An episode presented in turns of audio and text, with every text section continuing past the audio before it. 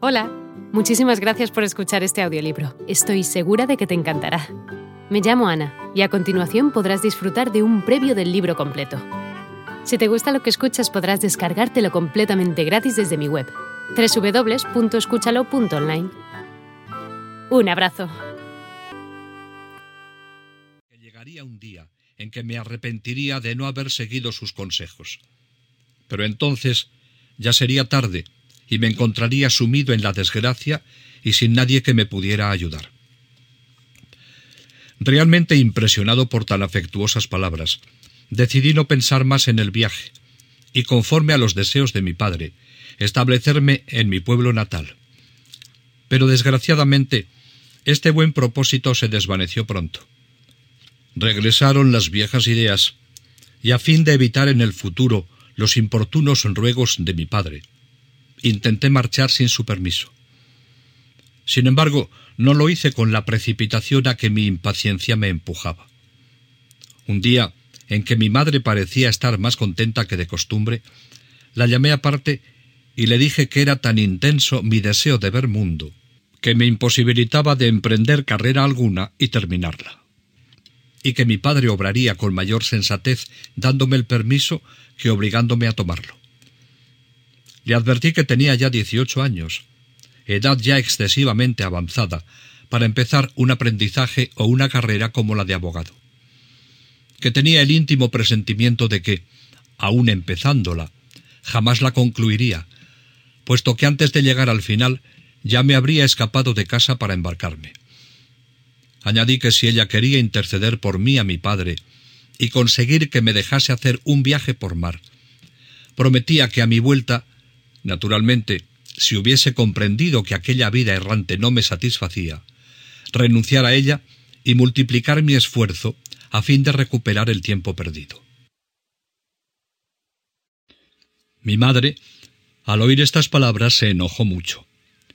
Me dijo que sería perder el tiempo hablarle a mi padre de tal cosa, que sabía demasiado bien lo que me convenía, para que se aviniese a dar su consentimiento a tan descabellado plan que no podía entender cómo, después de la cariñosa conversación que había tenido con mi padre, podía seguir pensando en semejante cosa.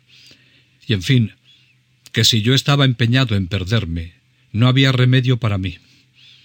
Que tampoco ella me apoyaría en mi afán de cavar mi propia ruina, ni directa ni indirectamente, y que nunca podría decirse de ella que había aprobado algo que anteriormente mi padre rechazó. A pesar de una repulsa tan dura, supe que más tarde se lo había contado a mi padre, y que éste, lleno de profunda pena, había exclamado lanzando un suspiro Ese muchacho podría ser el más feliz de los mortales quedándose en casa, y en cambio será el más desdichado si se va. Yo no puedo consentirlo. Esto sucedió un año antes de mi fuga. Durante este tiempo me mantuve tercamente en mis trece, rehusando todas las proposiciones que se me hacían para establecerme. A menudo, viendo a mis padres tan obstinados en contrariar mis gustos, discutía con ellos, pues estaba seguro de sentir una auténtica y decidida vocación. Cierto día, encontrándome en Hull, donde había ido sin un designio determinado, y por pura casualidad, me encontré con un amigo que iba a partir para Londres en un barco de su padre. Me invitó a acompañarle, y a fin de obligarme más, me dijo que no me costaría nada el viaje, cebo que acostumbra a usar la gente de mar. A mí, por otra parte, no me había pasado ni siquiera por la imaginación la idea de consultarlo con mi familia. Y sin haber solicitado la bendición de mis padres, ni implorado la protección divina, sin pensar en las circunstancias ni temer las consecuencias. Salté a bordo de un buque que llevaba carga para Londres el día fatal, Dios lo sabe, del primero de septiembre de 1651. Dudo de que haya existido jamás un joven amante de las aventuras cuyas desdichas empezaran tan pronto y durasen tanto como las mías. Apenas había el buque abandonado el puerto cuando se levantó un fuerte temporal y el mar empezó a agitarse de una forma espantosa. como no había navegado jamás. El malestar y el miedo se apoderaron de mi cuerpo y de mi alma, y me hundieron en una angustia inexpresable.